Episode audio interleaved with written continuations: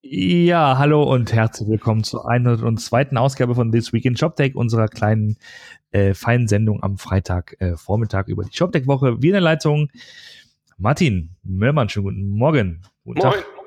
Take so. 718. Richtig, heute ist das alles ein bisschen, ein bisschen schwierig. wir müssen wieder reinkommen. Einmal ausgesetzt, krankheitsbedingt ausgesetzt und schon haben wir das Podcasten verlernt und die Technik spielt nicht mit. Also, wir äh, machen jetzt nochmal den nächsten Take. Also, was haben wir denn so? Was ist denn passiert? Ja, nicht viel, außer dass äh, wir beide einigermaßen wieder in der Spur sind. Ähm, aber es gab zwei Personalien. Die eine, äh, die wir beide auch, auch sehr, sehr spannend fanden, äh, war halt der liebe Hagen Meischner, der jetzt von ähm, PrestaShop, ähm, wo er quasi das, das deutsche Gesicht so ein bisschen war, der, der letzten vier Jahre, äh, gewechselt hat zu Shopify. Und ähm, Shopify möchte jetzt offensichtlich einen größeren Aufschlag auf den deutschen Markt machen. Ähm, ich glaube, seine offizielle Bezeichnung ist Lead Partner Manager. Ähm, das heißt, er wird das machen, was er wahrscheinlich bei, bei PrestaShop auch schon viel gemacht hat. Das heißt, dafür sorgen, dass die Marke bekannt ist, dass die Lösung bekannt ist. Ähm, wird halt schauen, dass man ähm, ähm, Agenturen findet, die äh, äh, halt dann auch auf der Basis von Shopify halt viel erreichen können. Wir sind gespannt, nicht nur Shopify selbst, sondern es gibt ja auch die Shopify Plus Lösung, die gerade im, im, im Enterprise-Segment ähm, ihre Heimat so sieht und was, was da jetzt noch kommt. Und da sind wir, da schauen wir mal, was jetzt kommt. Der Hagen ist jetzt halt gerade noch in, in Kanada. Ähm, so soll aber bald zurück sein und dann äh, können wir uns ja vielleicht mal unterhalten. Ja, äh, schöne Grüße und äh, Glückwunsch auch von, von, von meiner Seite und äh, ja, das war, glaube ich, ein guter Move von Shopify und äh, freue mich auch sehr, dass wir vielleicht da auch ein bisschen mehr Einblick bekommen in die, in die Shopify-Welt, weil das ist auch in der Tat ähm, sehr äh, dynamisch, was da gerade passiert. Ne? Also börsennotiertes Unternehmen äh, im KMU-Segment unterwegs, aber auch mit Enterprise, also mit, mit Plus im Enterprise-Bereich. Ja. ja, ist auf jeden Fall Stoff für, äh, für dieses Blog, Stoff für Podcast und so weiter und so fort. Ähm, ja, die andere Personalie, äh, da kennen wir den jetzt, den äh, Kollegen nicht persönlich.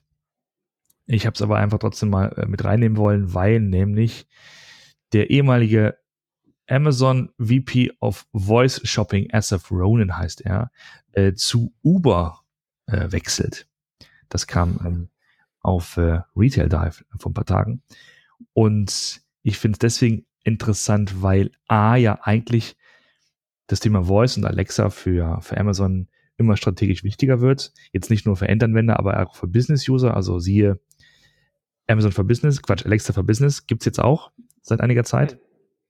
Äh, gibt einen längeren Artikel von Werner Vogels, äh, CTO von Amazon zu. Die haben, glaube ich, angefangen mit, wie heißt denn gleich hier, WeWork, ne? Diese, diese Coworking-Geschichte. Ja, die Coworking Spaces.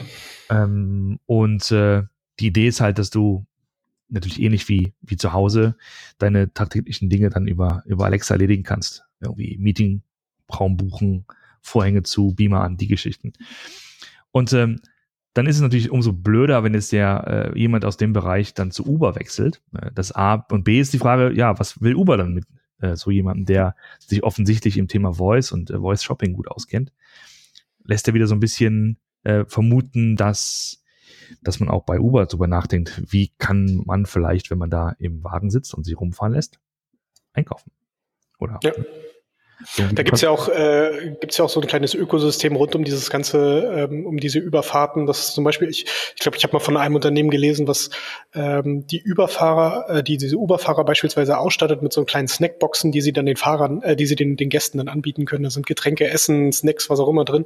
Ähm, und die das quasi komplett für die managen und dann auch immer wieder auffüllen, wenn sie dann irgendwo mal kurz anhalten und so weiter. Also da gibt's so ein, so, so ein kleines, feines Ökosystem, hat sich dann da rundherum äh, ähm, gebildet, was schon spannend ist, wie sich, wie sich das dann auch mit, mit so einer Voice-Implementierung äh, weiterentwickeln kann.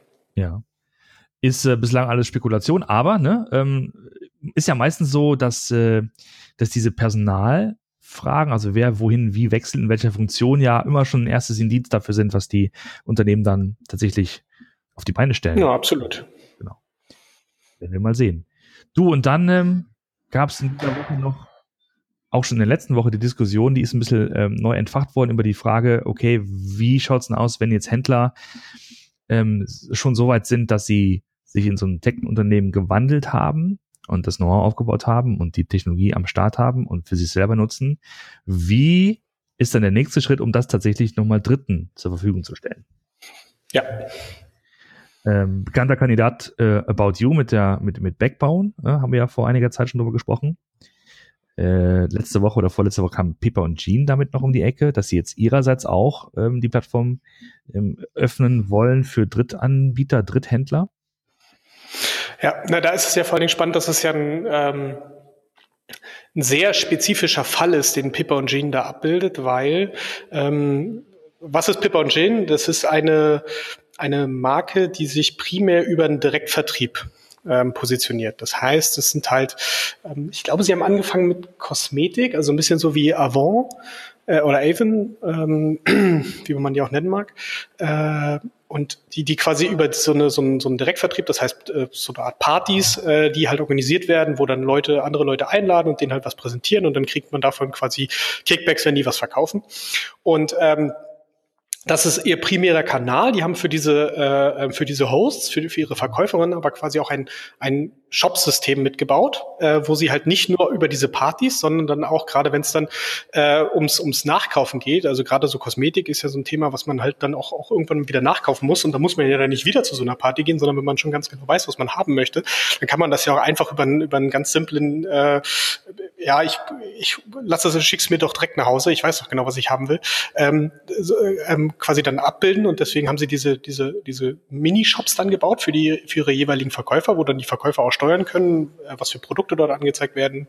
Und ähm, diese Technologie, wo sie quasi diese, äh, diese minimalen äh, Shop-Applikationen für jeden einzelnen ihrer Verkäufer äh, abbilden können, die haben sie jetzt wiederum lizenziert. Also das äh, geben sie jetzt auch als Lösung an andere raus. Und ähm, spannend zu sehen, was daraus wird, inwieweit das vor allen Dingen ähm, ähm strategisch sich für, für solche Unternehmen entwickelt. Also es ist ja genau dieselbe Frage äh, wie bei About You. Da überlegen wir beide uns ja auch gerade ein bisschen was, schreiben wir ein bisschen was zusammen. Ähm, was heißt das eigentlich aus Sicht des Unternehmens, wenn ich mich äh, in diese Richtung entwickle, wenn ich quasi weg vom, vom klassischen Händler mich entwickle hin zum, zum Technologieanbieter? Ähm, was, was bringt mir das überhaupt? Was für Vorteile hat das? Was für Nachteile hat das? Äh, ähm, und was, was verspreche ich mir davon? Ja, ja. Und ähm, da wird sicherlich noch einiges passieren, aber das ist halt auch, eine, glaube ich, eine grundsätzliche Entwicklung, die natürlich irgendwie mit Amazon begonnen hat, äh, ähm, sprich, sprich AWS, wo man einfach gesagt hat, okay, die Technologie, die wir hier gebaut haben, die ist so universell, die können wir halt auch anderen zur Verfügung stellen. Und das ist äh, für Amazon ja inzwischen ein sehr, sehr einträgliches Business, ja. ähm, was eigentlich den, den Hauptteil des, des Gewinns inzwischen treibt. Und sogar das andere äh, das, das eigentliche Handelsgeschäft äh, querfinanziert. Mhm. Aber also die Frage ist halt, was, was ist grundsätzlich die Motivation von, äh, von Händlern dahinter, sich äh, in, in solch eine ähm, ja, Dienstleister-Beziehung äh, zu begeben? Ja. Genau, da lassen uns mal tatsächlich, wir müssen noch ein bisschen sacken lassen ähm, und dann nächste Woche mal ein bisschen näher drauf eingehen. Es scheint mir so zu sein, dass, dass sozusagen da wahrscheinlich auch zwei, ähm, äh, zwei, zwei Herzen in der Brust der Unternehmen schlagen, die das auch durchziehen wollen. Irgendwie auf der einen Seite so, ich sag mal, die, äh, die ökonomische ähm, Ambition und dann gibt's dann auf der anderen Seite die technologische Machbarkeit, so, ne? Also das gleicht dann wahrscheinlich auch. Dass die einen sagen, natürlich wollen wir halt damit ähm, einfach tendenziell mehr Geld verdienen. Und die andere Frage ist, ob das machbar ist, weil die Technologie ja eigentlich nicht darauf ausgelegt ist, auf so eine Art, naja, so ein, also grob gesagt, ein White Label ähm, äh, System sozusagen, ne? Und kann ja vielleicht sogar darauf ausgelegt sein, ähm, wenn man das von Anfang an so, sich so überlegt und gedacht hat. Ja, gut. Ähm, die Frage ist dann, wann man die, die, anfang, äh, genau damit anfängt. Ja, naja, das ist das eine. Und die Frage ist immer noch, ähm, was, was ist mein eigentlicher Vorteil? Also was, was erhoffe ich mir jetzt mal abgesehen von, ich, ich, ich verkaufe das und erzeuge dadurch vielleicht Geld. Aber ich meine, es kommt ja auch immer mit Kosten daher. Ja? Also es, es ist ja nicht, äh, man, man muss, äh, in dem Moment, wo man Kunden hat, hat man Kunden. So, und Kunden sind ähm, ja fordernd ab und zu. Und ist das nicht, ist das hilfreich oder ist das nicht hilfreich? Also kann, kann das auch das eigene Unternehmen weiterentwickeln oder defokussiert es das eigene Unternehmen? Also da gibt es halt so verschiedene Dimensionen, auf denen man sich da bewegen muss, ähm, die halt mal vollkommen losgelöst auch von der eigentlichen äh, monetären Ebene gesehen werden müssen. Ja, absolut. Ja, aber wie erwähnt, wir müssen da ein bisschen in uns gehen, weil das äh, ist, glaube ich, nicht ganz so einfach ähm, in ein, zwei Sätzen zu äh, zu beschreiben und zu erklären. Ne? Absolut. Da, da, ziehen wir uns mal an dieser Stelle mal ganz äh, elegant aus der Affäre. Und kommen auch fast zum Ende dieses, äh, dieser Ausgabe. Ich möchte noch kurz zwei Videos erwähnen, die hier äh, in die, in die Shownotes reinkommen. Bei dem einen geht's um äh, Rewe Digital.